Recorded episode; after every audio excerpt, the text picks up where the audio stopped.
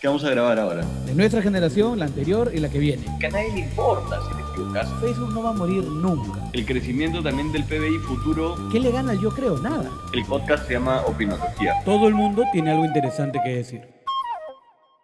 Hola a todos. Bienvenidos a nuestro séptimo episodio de Opinología 101. Un podcast donde hablaremos de actualidad, estilo de vida, emprendimiento, buenos hábitos, desarrollo personal y más. Yo soy Carlos Villacorta. Y yo soy Gustavo Taboada. Y muchos sabemos que la educación online existe hace ya bastante tiempo, especialmente para cursos de posgrado, especializaciones, certificaciones, diplomados, etc. Pero nos habíamos puesto a pensar en la posibilidad de llevar el colegio online. ¿Cómo es la secundaria a distancia en la coyuntura que estamos viviendo actualmente? Y para hablar de esto, el día de hoy tenemos como invitado a Rodrigo de Pierola. Él es profesor de Ciencias Sociales y Perspectivas Globales en el Colegio Villa Caritas y cuenta con más de 20 años de experiencia en el sector de educación. Vamos con la entrevista. Rodrigo, ¿cómo estás? Bienvenido al programa. Hola Gustavo, ¿cómo te va? Hola Cayo. Hola Rodrigo, ¿qué tal? Qué gusto de tenerte acá. Muchas gracias por invitarme. No, a ti por estar acá. Cuéntanos, ¿cómo fue para ustedes el cambio a una educación secundaria online? Mira, fue algo muy interesante, fue, y es creo que para todos una experiencia que no estábamos preparados, ¿no? Yo soy, eh, yo trabajo en el Colegio Via Caritas, soy profesor de World History, enseño Historia Universal en inglés, y además estoy encargado del, del tema de modelo de Naciones Unidas y de debate, ¿no?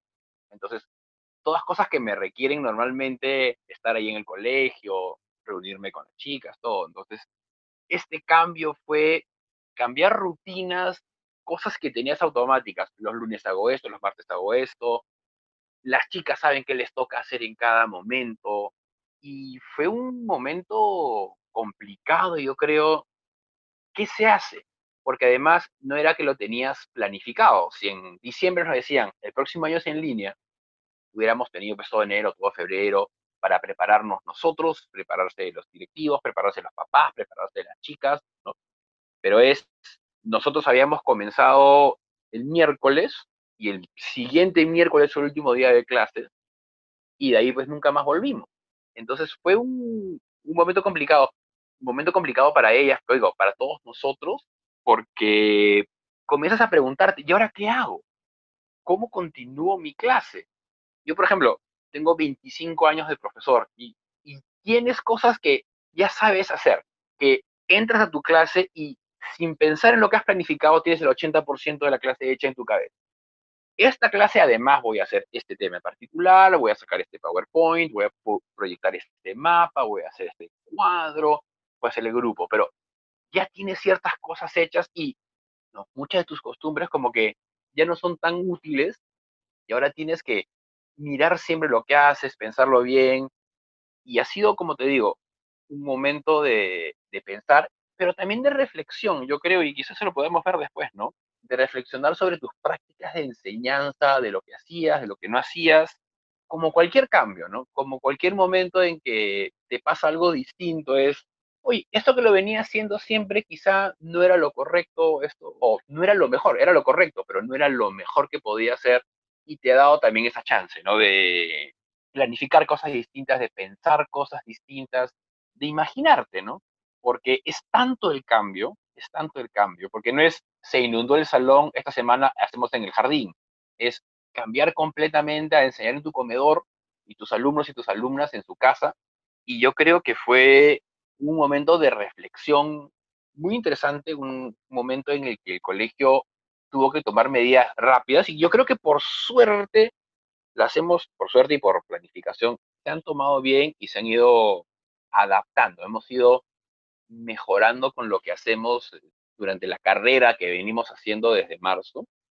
Y ha sido, pues, por lo tanto, un momento de, de aprender también. Por suerte, muchos de nosotros, como alumnos, hemos tomado cursos en línea, como profesores, muchos en universidades hemos enseñado en línea. Entonces, como que tenías un par de cosas ya en, el, en la maleta listo para usarlo, ¿no? Oye, tenía estas este, experiencias como alumno en línea, de las cosas que me gustaban y no me gustaban, tenía esas experiencias como profesor, ojo, yo tengo la suerte o la realidad de que enseño secundaria alta, tercero, cuarto, quinto. Mis amigas que son profesoras de primaria, profesoras de preescolar, es mucho más complicado. Rodrigo, y dime una cosa, em, ¿ustedes creen de que estuvieron preparados eh, como institución para poder afrontar lo que se venía de manera digital? ¿O les ha costado mucho poder entrar en vereda con todo lo que se requería? Yo creo que a, tu pregunta voy a responderla desde dos, desde dos ángulos. Hay un ángulo, digamos, tecnológico. Colegios y muchos colegios similares tienen plataformas equivalentes. Como que ya tenías bastante de tus materiales en línea. Entonces, hay una parte tecnológica que en un colegio como en el que yo trabajo, y para las alumnas y los alumnos que los colegios similares, que ya estaba medio hecha, ¿no? Porque todo mi material va a la intranet. Entonces, ya había esta costumbre, esta, aparte es una buena práctica, ¿no? De que las chicas puedan ver el PowerPoint que mostré en la clase, está ahí. El video, si es un video que está en línea, bueno, pones el enlace. La separata que diste está ahí. También, evidentemente, por el, nivel económico de, de las alumnas, tenían las facilidades en su casa de que si no todos tenían una laptop, por lo menos tienes el celular, tienes conexión a internet. Entonces, esa parte tecnológica que para muchos alumnos del Perú ha sido la parte más complicada, creo que la teníamos resuelta sin saber. Por otro lado, la parte, digamos, administrativa, los colegios privados comenzamos muchos entre el 1, 2, 3, 4 de marzo, comenzamos todo. Entonces tuvimos una, una semana en el que justo la semana preparatoria de clases, donde las chicas saben con quién les toca, los cursos, el libro, el cuaderno, la pudimos hacer. Y desde que comenzamos, todos, todos vimos que puede venir algo. Entonces, desde el primer día de clases, los directivos del colegio comenzaron a hacer es, va a ser imposible que no haya un cierre temporal de clases, ¿no? Porque habíamos visto lo que había pasado en China, lo que estaba pasando en, en Italia. Entonces, como que desde el primer día es algo va a pasar. Y yo recuerdo ese lunes, o sea, el lunes antes del cierre de clases, tuvimos reunión de profesores diciendo, prepárense por si algo viene. Entonces, tuvimos un plan, digamos, el plan A, que era, tengan todo listo, por favor. Porque no nos un tiempo más para tener cosas listas. No, por favor, carguen ahorita todo lo que puedan, prepárense, porque no sabemos si es que va a venir. Porque ya se escuchaban rumores, va a venir, va a venir, va a venir no comenzaban los colegios públicos todavía, porque los públicos comenzaban recién el siguiente lunes, ¿no? cuando todos comenzaríamos nuestra tercera semana de clase. Entonces, estábamos preparados como que cuando comenzó la cuarentena, digamos, el miércoles fue el último día de clases presenciales, yo el jueves dicté clase. Solo perdimos, si cabe el término, la primera hora del jueves, donde las tutoras hablaron con las chicas diciéndole, chicas, vamos a comenzar a hacer esto. Entonces, claro, ese plan era armado en 3, 4 días, pero comenzamos a, desde el primer día, clases, clases. Logramos mantener la, el envión, la inercia de, del trabajo que se había comenzado en esta primera semana. Entonces, yo creo que en todo lo que uno no está preparado para del, de la nada acabar clases, nos agarró bastante bien. Yo creo que como a mi colegio, colegio donde enseño y colegios similares, la mayoría se preparó bien, porque creo que todos intuimos, va a pasar. No creo que nadie intuyó que fuera hasta diciembre. Eso sí no creo. Pero bueno, yo creo que muchos colegios que conozco sí lo hicieron bien, otros colegios estuvieron tratando, tratando, tratando, tratando, porque no lo planificaron bien o no lo planificaron a tiempo. Hicieron un plan de emergencia, si hiciste un plan de emergencia, tu plan de emergencia funciona dos semanas y luego tienes que hacer otro plan. Y algunos han seguido manteniendo plan de pura emergencia, en cambio no varios colegios dijeron, la emergencia nos dura 10 días y en 10 días, para la cuarta semana de clases, clase, clase con la nueva modalidad.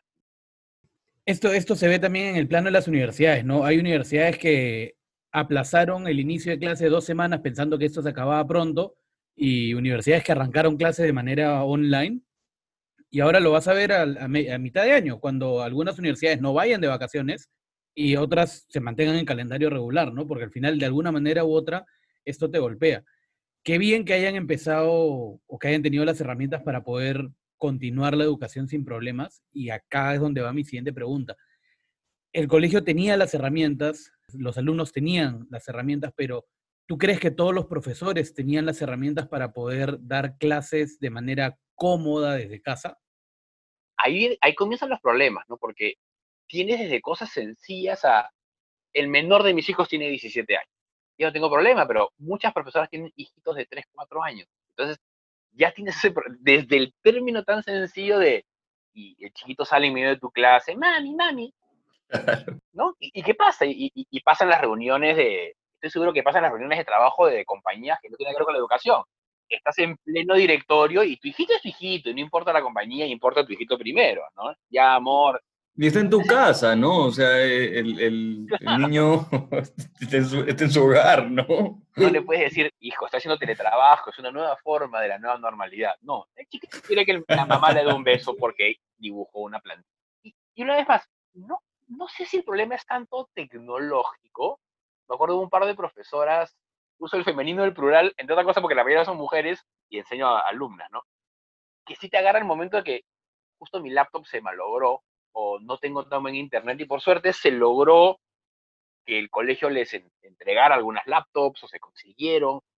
Yo creo que el tema tecnológico no era tan complejo para nosotros, pero creo que era un problema de mentalidad. O, más que un problema en el sentido que fuera algo malo, es lo que más importaba era cómo te enfrentas a la clase. Y esa primera semana, esas primeras dos semanas, a veces tratas de hacer lo que venías haciendo, hablo más, hablo menos, hago más PowerPoint, saco una pizarra, pizarra blanca, me compro una pizarra blanca. Yo, por ejemplo, me he comprado un montón de papelógrafos rayados este, y, y escribo en un papelógrafo.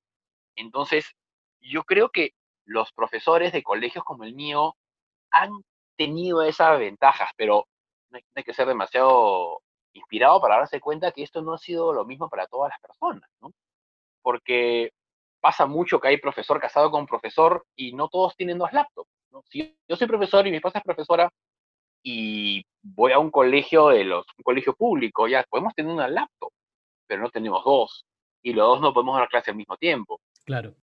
Y ahí sí te comienza el, el, el problema de a todos nos pasa. A las 10 de la mañana la internet de todo Lima comienza a decaer, decaer, decaer. En mi clase, en mi casa en un momento hay cinco personas usando.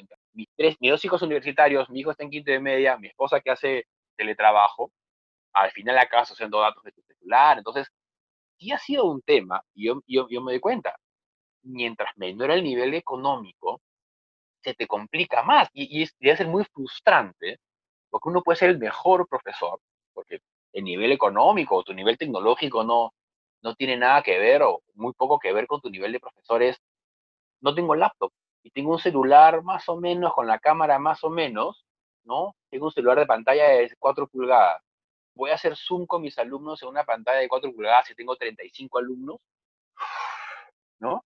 Entonces te exige mucho más y a veces estas cosas, digo, y repito el tema de ancho de banda, acceso a datos, si, eh, digamos, en zonas de clase media, clase alta, hay lugares donde no hay buena señal de internet, buena señal de celular, mientras más te alejas, digamos, de, del núcleo de Lima, te vas a zonas donde no tienes buena internet, tienes que salir. Yo tenido amigos que han tenido que ir a, a cabina de internet a dar clase, pero la cabina están cerradas, te tenías que ir moviendo a la casa del vecino, a la azotea, sí les ha pasado a mucho que el reto tecnológico ha sido más una frustración, más, no, no, es, no es no sé usar bien Zoom o no sé cómo proyectar mis PowerPoint. Eso, eso, eso lo aprendes en un fin de semana. Un primo, un hijo, un sobrino, un esposo te lo enseña, una esposa. Claro, esos son otros retos también, ¿no? ¿Qué es lo que sucede cuando no hay un acceso a una computadora? ¿No? Por ejemplo, aprendo en casa. ¿Tú cómo ves este tema? ¿Crees que darle lo mínimo es lo correcto? ¿Crees que hubiera sido mejor de repente repetir el año? ¿Cuál es tu perspectiva sobre esto? Es, un tema muy complicado y, me doy cuenta por qué, a menos inicialmente, lo han tenido que hacer así. No he visto demasiado porque a esas horas yo estoy trabajando. Por lo que tengo entendido, las clases son suficientemente buenas, suficientemente bien planificadas, ¿no? Y si se hace bien el plan, puede servir, pero una hora de clase escuchada al día, porque básicamente va a ser así, es insuficiente. Así fuera el mejor profesor con los mejores alumnos, porque no hay mucha posibilidad de interacción. Es bueno, es bueno que los alumnos este, no pierdan el ritmo. Por ejemplo, yo a comienzo de este año había una discusión de por qué las vacaciones ahora son dos meses cuando era discusión de gente de mi edad, de gente de 50, antes eran de tres meses y medio. Y en verdad, como profesor, te das cuenta que los chicos venían muy desconectados. Sea, tenías tu última clase el 15 de diciembre y venías el primero de abril, y en verdad habías perdido un montón de ritmo. Ese simplemente hecho de que los chicos sigan escuchando clases, sigan haciendo tareas, por más que haya falencias, yo creo que si solo por ese motivo de que sigan en la mentalidad colegio, les va a servir. La idea de, de, jalar año es un poco complicada. Yo creo que, se planteó, incluso lo plantearon para algunos colegios privados. Yo creo que hay un problema a veces este, hasta físico, que es, va a venir una nueva generación a ocupar, digamos, el primer grado de primaria en ese colegio con los que repiten. Entonces, a veces habría hasta un problema casi administrativo de hacerlo. Por otro lado, yo creo que lo que debe pasar muy pronto es pasar al siguiente nivel. Esto no puede seguir eternamente. No, no creo que sea viable que siga hasta diciembre si es que no se hace algo más. Por ejemplo, en la televisión digital puedes tener bastantes subcanales. Entonces, digamos, eh, TV Perú puede tener el subcanal 1 para primer grado, el subcanal 2 para segundo grado, y así poder tener más horas. Entonces, a, mí me parecido una buena idea y hay que comenzar a pensar más. Yo creo que va a ser interesante que los colegios públicos pudieran hacer a veces alianzas estratégicas con otros colegios, con colegios privados o con colegios de la zona, porque si alguna ventaja tiene la educación a distancia es que se puede ser mucho más masiva. Si a mí me dijeran, yo creo que si dijeran a cualquier profesor de un colegio privado como el mío, ¿puedes grabar una hora de clase a la semana sobre este tema? ¿No? ¿Podrás hacer una separata sobre el Imperio Romano, sobre la Primera Guerra o, sobre el binomio cuadrado perfecto? ¿Por qué no, no? Yo creo que a veces eh, en la administración pública en general hay este miedo de, de innovar, porque nadie quiere ser el que innova, porque puede haber un error, pero debe pensarse, yo creo que para el segundo semestre, si cabe el término, algo más amplio, algo que pueda segmentarse mejor. Y, yo digo, a veces hay que gastar y, y si gastar quiere decir en esta localidad, bueno, son 11 grados de educación básica regular, alquilo 11 radios, 11 radios así, la radio que pone reggaetón y la radio que pone rock y la radio que, que pone música de Ayacucho, ok, ¿saben qué? El resto del año les alquilo todo el horario de la mañana la radio reggaetón es la radio de primer grado, la radio de música clásica es la de segundo grado. Y sería un buen gasto. Ya el colegio de por sí no tenía, o sea, ya cuando ibas al colegio presencial tenías muchas falencias.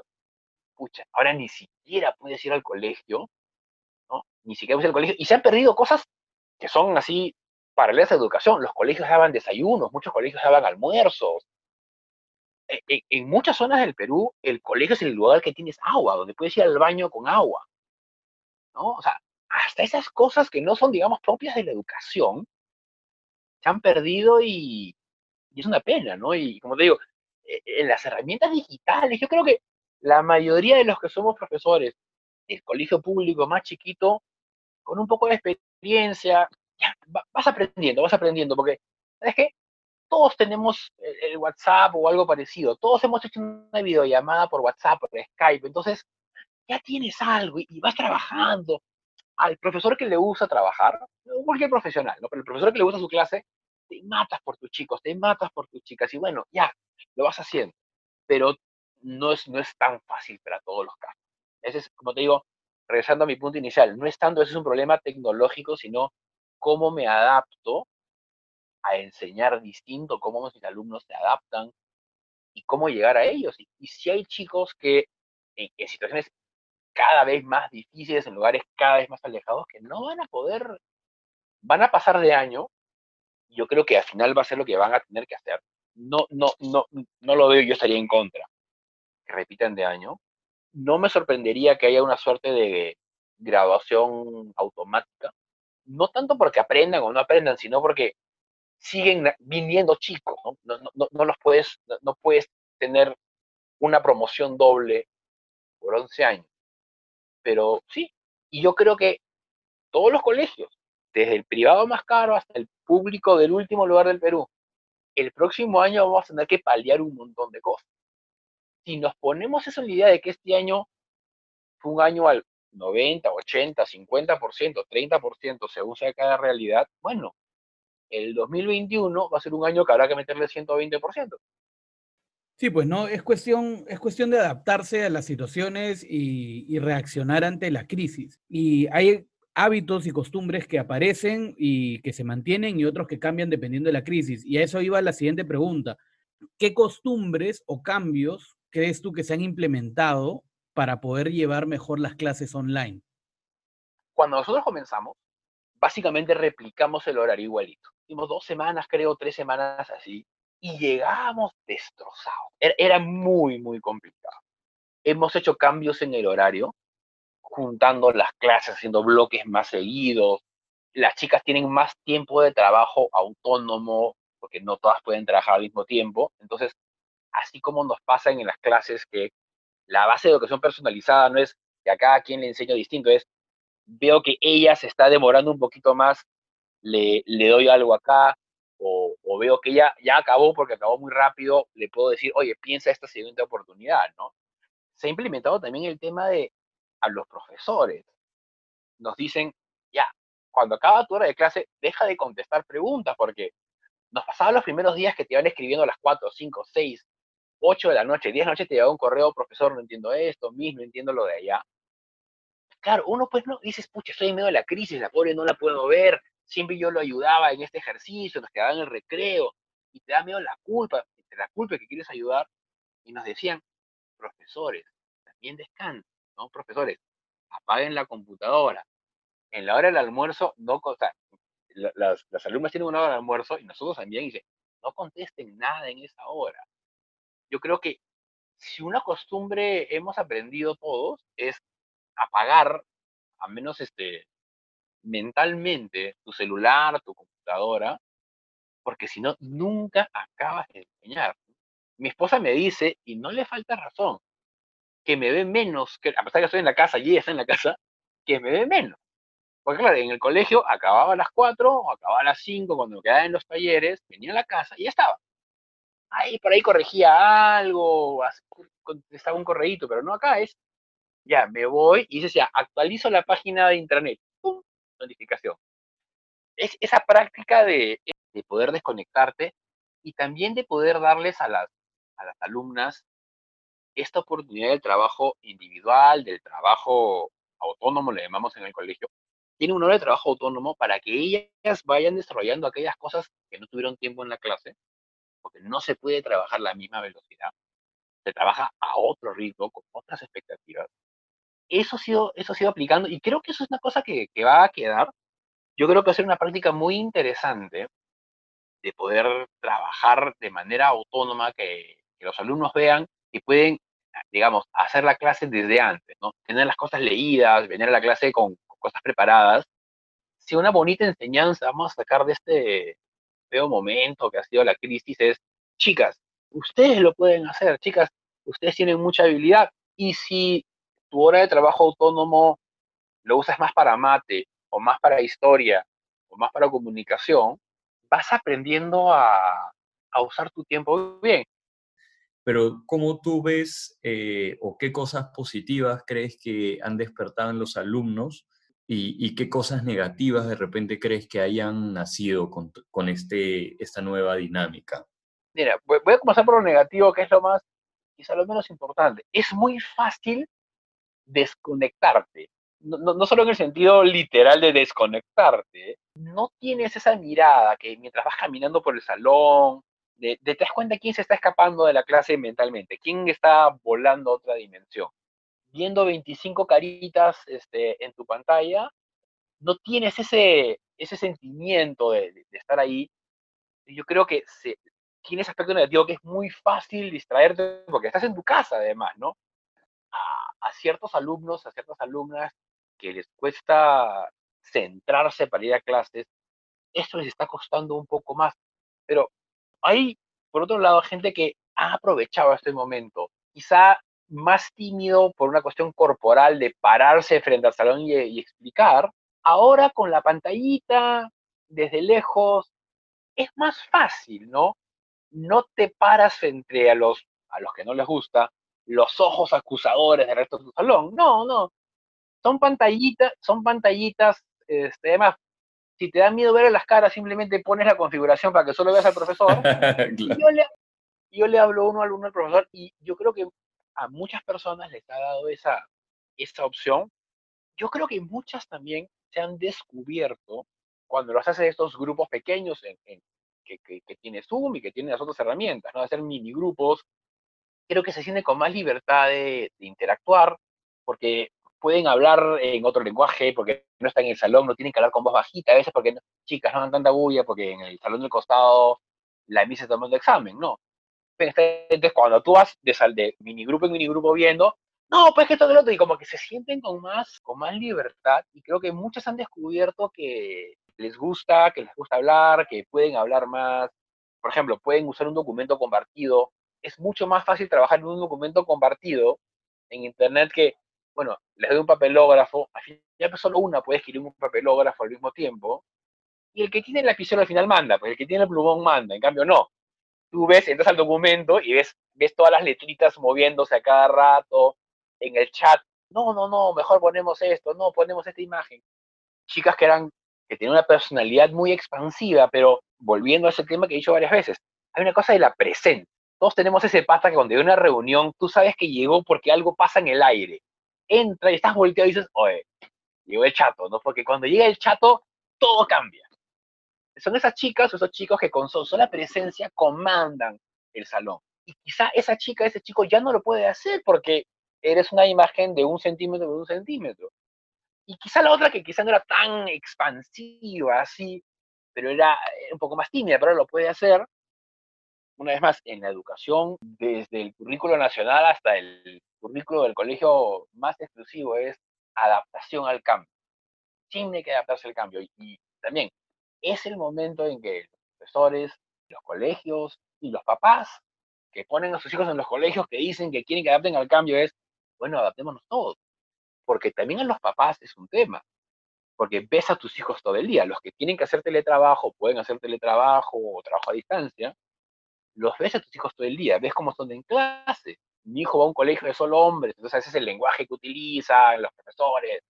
Mi esposa a veces se le complica un poco. Yo le digo, no, no te preocupes, así son. Entonces, también es, como te digo, es una experiencia para toda la familia porque nos estamos viendo 24 horas al día. Ahora que comenzó a abrirse la economía y más gente va a poder volver a clase o al trabajo, digo, va a ser distinto, pero ha sido un tema también, también de aprendizaje para los padres de cómo pueden ayudar a sus hijos, cuánto pueden ayudar a sus hijos, y a veces al revés, no ayudar a tus hijos la cosa más terrible que uno aprende como papá es, tienes que no ayudar.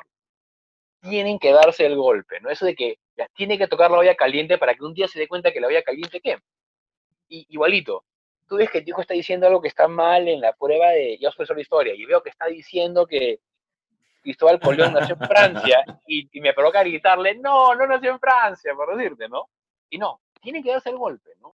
Entonces yo creo que van a salir muchas cosas positivas y negativas, pero sobre todo positivas. Yo creo que vamos a valorar la educación de nuestros hijos, vamos a valorar el colegio, los papás, vamos a valorar el apoyo de los padres, los profesores, y creo que los colegios que lo hemos llevado bien nos va a fortalecer, es, una palabra que es una cliché organizacional, nos fortalece como comunidad, y en verdad, y en verdad te fortalece como una comunidad, porque al final el colegio es una comunidad de padres, profesores y alumnos, ¿no? Somos nosotros tres.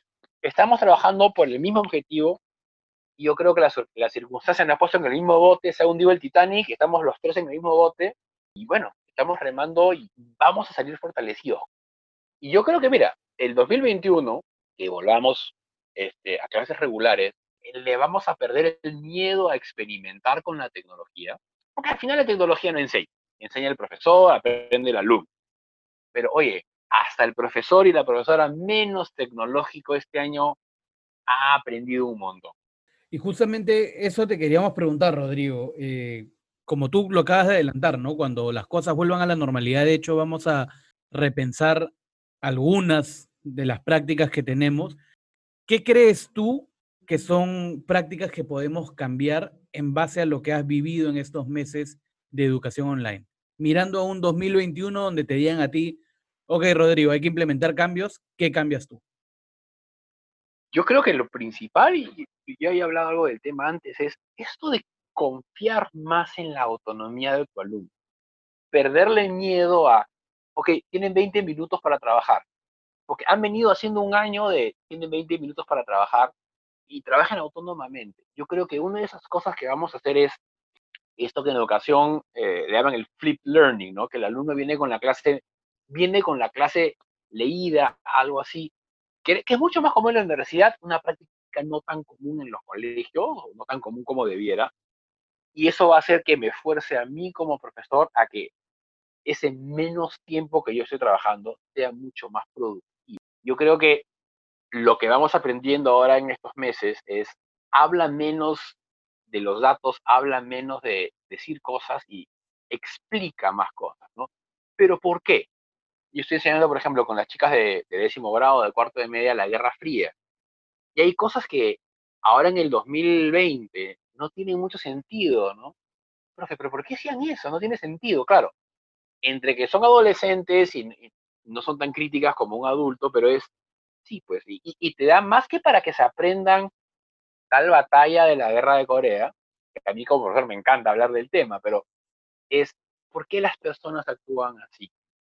¿Por qué, por ejemplo, hablando de la guerra de Corea, ¿por qué los cantantes de K-pop tienen que parar su carrera para hacer servicio militar obligatorio? Yo comienzo mi clase con una frase parecida a eso, ¿no? Porque a muchas chicas les gusta el K-pop. ¿Por qué? Porque es un tema, es un tema con las superestrellas que justo en el momento máximo de su carrera, ¡pum!, un año y medio al ejército. Y bueno, algunas, las que son más fanáticas del K-pop, tienen alguna intuición de que es algo que tiene que ver con la guerra, con Norcorea, te permite enganchar. Entonces, la guerra de Corea se vuelve real. No es algo que pasó en el hace 70 años, sino es algo que afecta al cantante de BTS, del cual yo tengo el póster en mi cuarto. Entonces, ese cantante de BTS está, digamos, pagando culpas de la Guerra Fría de, de Stalin, ¿no? Stalin hace que el cantante de BTS vaya al servicio militar obligatorio. Entonces, ese tipo de enseñanza que muchos profesores, todo el mundo, hemos tratado de hacer los últimos 10, 15 años, este ha sido el mejor momento de hacerlo, porque tu tiempo es más corto, es más valioso, y, yo creo que nos da esa oportunidad de que nuestro tiempo es más rico, de decirles, chicas, en su trabajo autónomo ustedes pueden buscar datos, pueden enriquecer el concepto con datos. Entonces yo no tengo que, yo no tengo que buscar los datos, tengo que enriquecer, tengo que darles el concepto. Cómo hay lecciones históricas que nunca cambian, cómo hacen los pueblos las sociedades cometen el mismo error un montón de veces. Ese dato es más importante de si Francisco Pizarro llegó a Cajamarca tal día o tal otro día, no es tan importante más que por qué pasó esto, por qué pasó lo otro. Y así en todos los cursos, ¿no?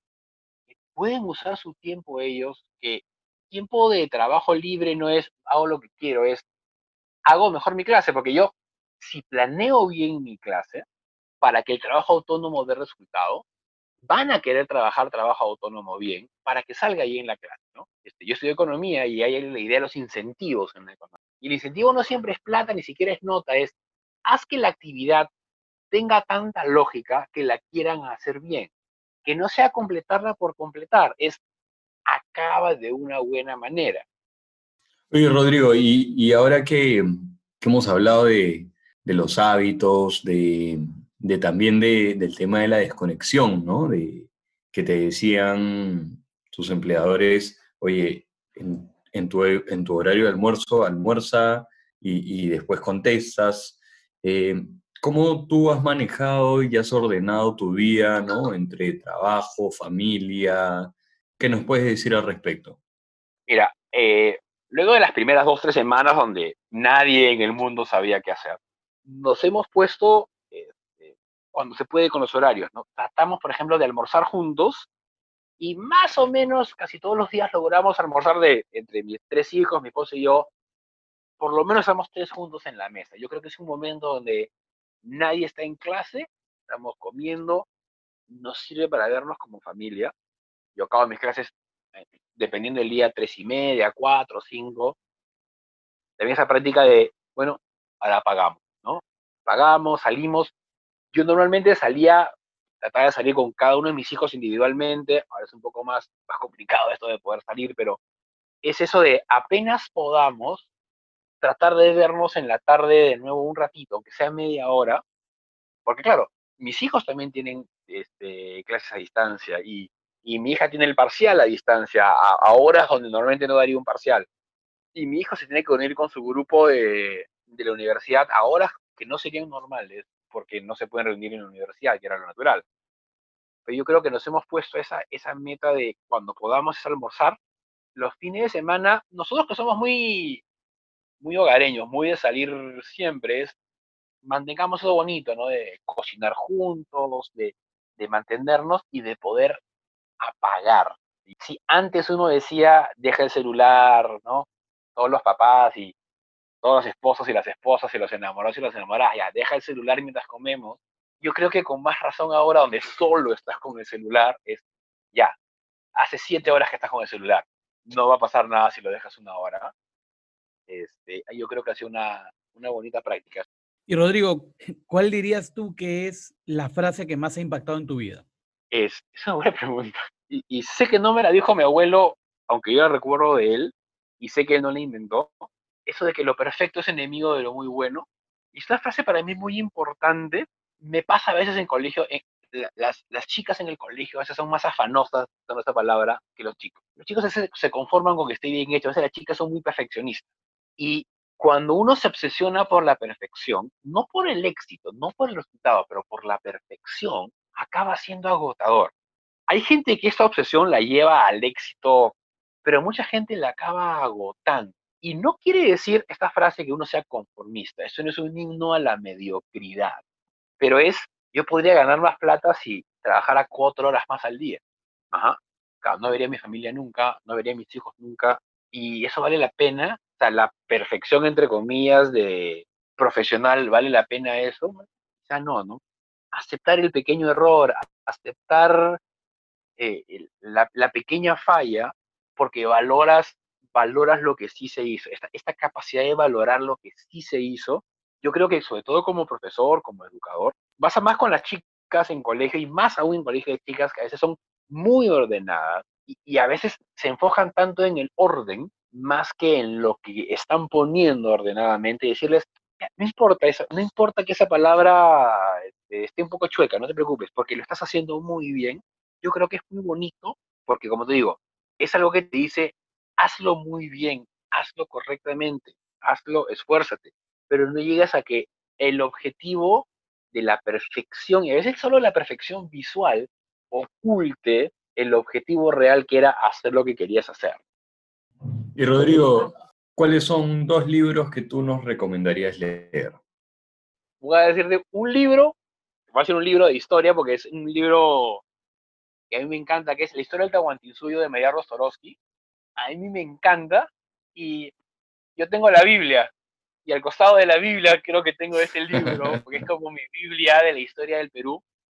Y es un libro de historia que me encanta porque a veces los libros que yo tuve en el colegio de historia eran medio paporreteros, medios llenos de fechas y de mapitas, a veces poco claros. Acá es persona, persona, cultura, este, por qué, motivaciones. Y es un libro que me encantó. Entonces, es, un libro que recomiendo. Bueno, hay una serie de nueve libros que, de ella, pero si van a leer uno sobre de María Rostolowski, es la historia del documental Y un libro que escuché porque lo, lo bajé como audiolibro de Jordan Peterson, que es 12 reglas para la vida un libro muy, muy bueno, este, que te hace pensar, te hace reflexionar sobre un montón de cosas. Desde su primera regla de ordena tu cuarto, ¿cuánta gente quiere arreglar el mundo? Y quiere arreglar el problema de la contaminación y el problema del racismo y el problema de la corrupción. Oye, no tienes la fuerza mental de ordenar tu cuarto. Hay gente que por no querer arreglar el mundo interno, quiere arreglar todo lo demás como una forma de, escaparte de que no puedes cerrar eh, tu, mundo interno. Es un libro, algunos le dicen como de autoayuda, pero es un libro que por lo tanto te ataca tanto sobre cosas que uno cree que hace, que no es qué bueno eres, no, te va diciendo cosas que te... esos, este, esos golpes buenos, esos como cuando te vacunan, que te duele el rincón, pero sabes que es para algo bueno. Buenísimo. ¿Y cuál es la experiencia laboral que tú dirías que más te ha marcado y de la que más has aprendido? Es, un tema complicado, no, no, no, sé cómo decirlo. Hay un tema que me ha pasado últimamente, si es laboral. Enseñando en colegio de mujeres, he aprendido muchas cosas sobre cómo las mujeres ven la vida, porque a veces hay este tema del feminismo, diciendo los feministas, es machista, y escuchando a las chicas hablar sobre los temas que les preocupan, en verdad, es una cosa que uno, hay cosas que uno entiende mentalmente, ¿no?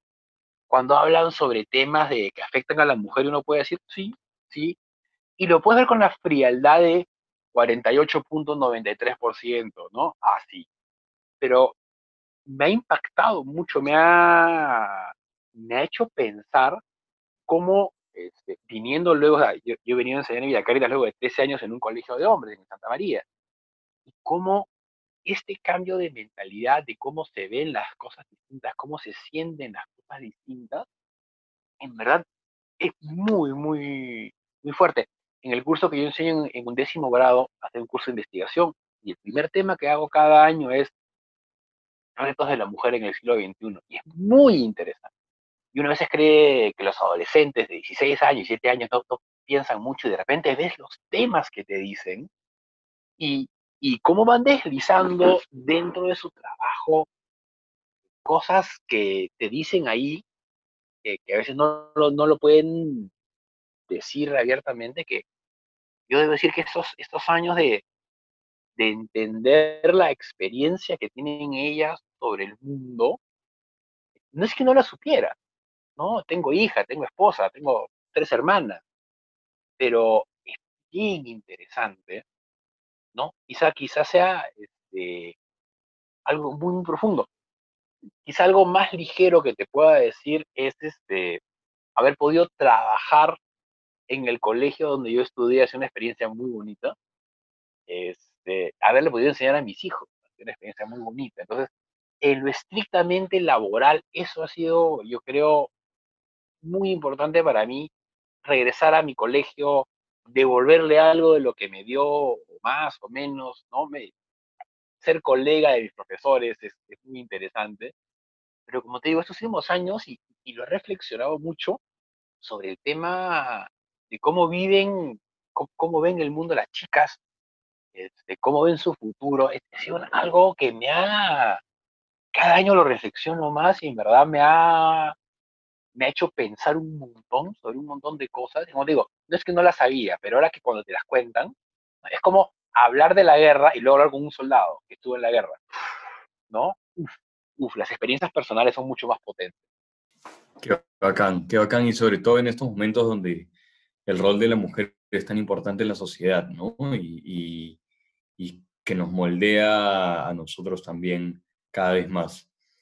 Y Rodrigo, un poco ya para, para terminar, ¿qué recomendación le das a los demás profesores que están batallando o que están recién inmersos en la educación online?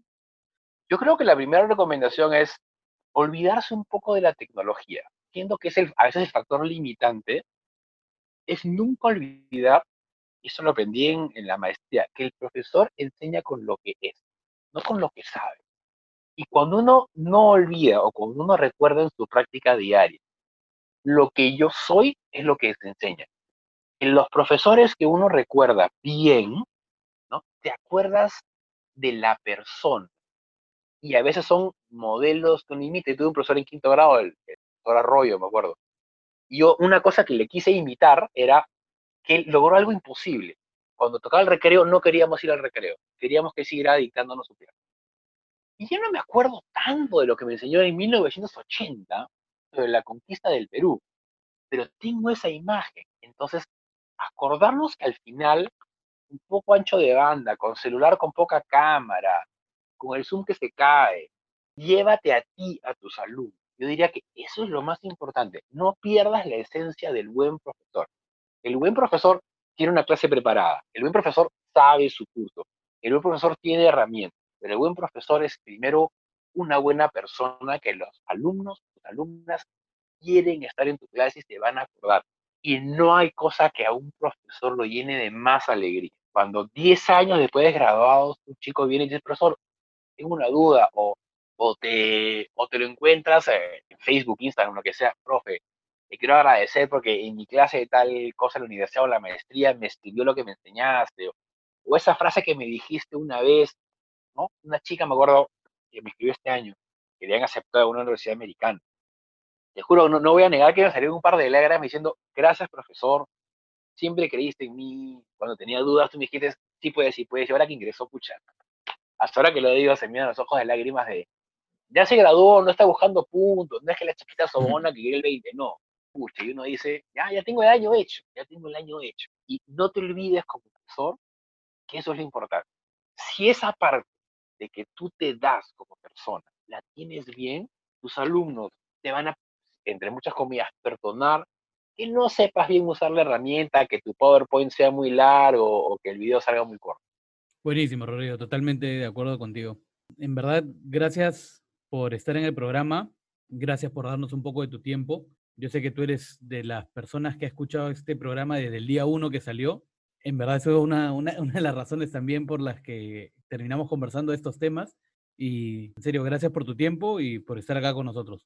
No, gracias a ustedes, gracias Gustavo, gracias Cayo y muchas gracias a ustedes por invitarme y ojalá en otras circunstancias y sobre otros temas podamos volver a conversar. Esta fue nuestra entrevista con Rodrigo de Pierola bastante interesante, bastante apropiada para estos momentos donde la educación ha pasado a ser prácticamente en un 100% online, lo cual nos propone bastantes retos, tanto en la educación privada como en la pública, pero todavía hay un reto muy grande que nos ha dicho eh, Rodrigo, que es el tema de poder cambiar la metodología de repente de enseñanza y, lograr captar la atención de los alumnos es algo que definitivamente es un reto cuando no es de manera presencial. Y sobre todo creo que el, tema de que los, las entidades privadas puedan realmente hacer o dotar al personal, ¿no? a sus profesores de los materiales adecuados para poder realizar el teletrabajo, como ya lo hemos visto en un capítulo anterior. Y por otro lado está el sector público, donde definitivamente el, acceso a la infraestructura, a las tablets, a las laptops, es mucho más limitado. Sin embargo, también Rodrigo nos plantea de que al margen del contenido eh, de las clases, podría haberse hecho alguna alianza con eh, los actores privados, ¿no? con los medios de comunicación masivos privados, para poder contratarlos y segregar un poco las clases ¿correcto? Eh, de repente a los chicos de quinto de media, darles una emisora, ¿no? Eh, unas tres o cuatro horas en la mañana para brindarles clases y así segmentar el contenido. Por eso yo creo que el Estado ha respondido, como dijo Rodrigo, ¿no? Inicialmente con un plan de emergencia que se fue extendiendo y extendiendo y extendiendo, pero esperamos que se adapte para esta segunda mitad del año de manera tal de que pueda brindar una, un mejor acceso a la educación yo rescato dos cosas. La primera es esta situación en la cual Rodrigo nos menciona de que a menor el estrato socioeconómico es más difícil acceder a la educación online o es más difícil para el docente también dictar online, lo cual es algo preocupante. Como tú dices, el Estado debe ver la manera de poder proveer a los docentes de esas herramientas, tanto en la educación eh, escolar como en la educación universitaria. Y por otro lado, para aquellos que tienen acceso a las herramientas y están dando clases online, creo que la recomendación general es, la herramienta no es la enseñanza, la herramienta no enseña. Los profesores tienen que mantener su sílabo, mantener la misma enseñanza y simplemente lo que está cambiando es la forma a través de la cual dictas. Lo más importante es darte tú como, como profesor y, y enseñar la materia a través de la herramienta. Y si puedes usar la herramienta para innovar, muy bien, bienvenido sea. Pero si no puedes, no te obligues a hacerlo. Porque lo importante es transmitir la clase, no es un concurso de quién sabe manejar mejor la herramienta. ¿Que es necesaria capacitación? Sí. De que es, eh, es posible dar mejor contenido mientras más conoces la herramienta, totalmente. Pero no creo que sea una limitante, y como dijo Rodrigo, mientras tú como profesor te des a tus alumnos, ellos te van a saber perdonar de que no manejas una tecnología u otra. Eso ha sido todo por hoy. Muchas gracias por acompañarnos en nuestro séptimo episodio. Yo soy Gustavo Taboada. Y yo soy Carlos Villacorta. Y esto fue Opinología 101.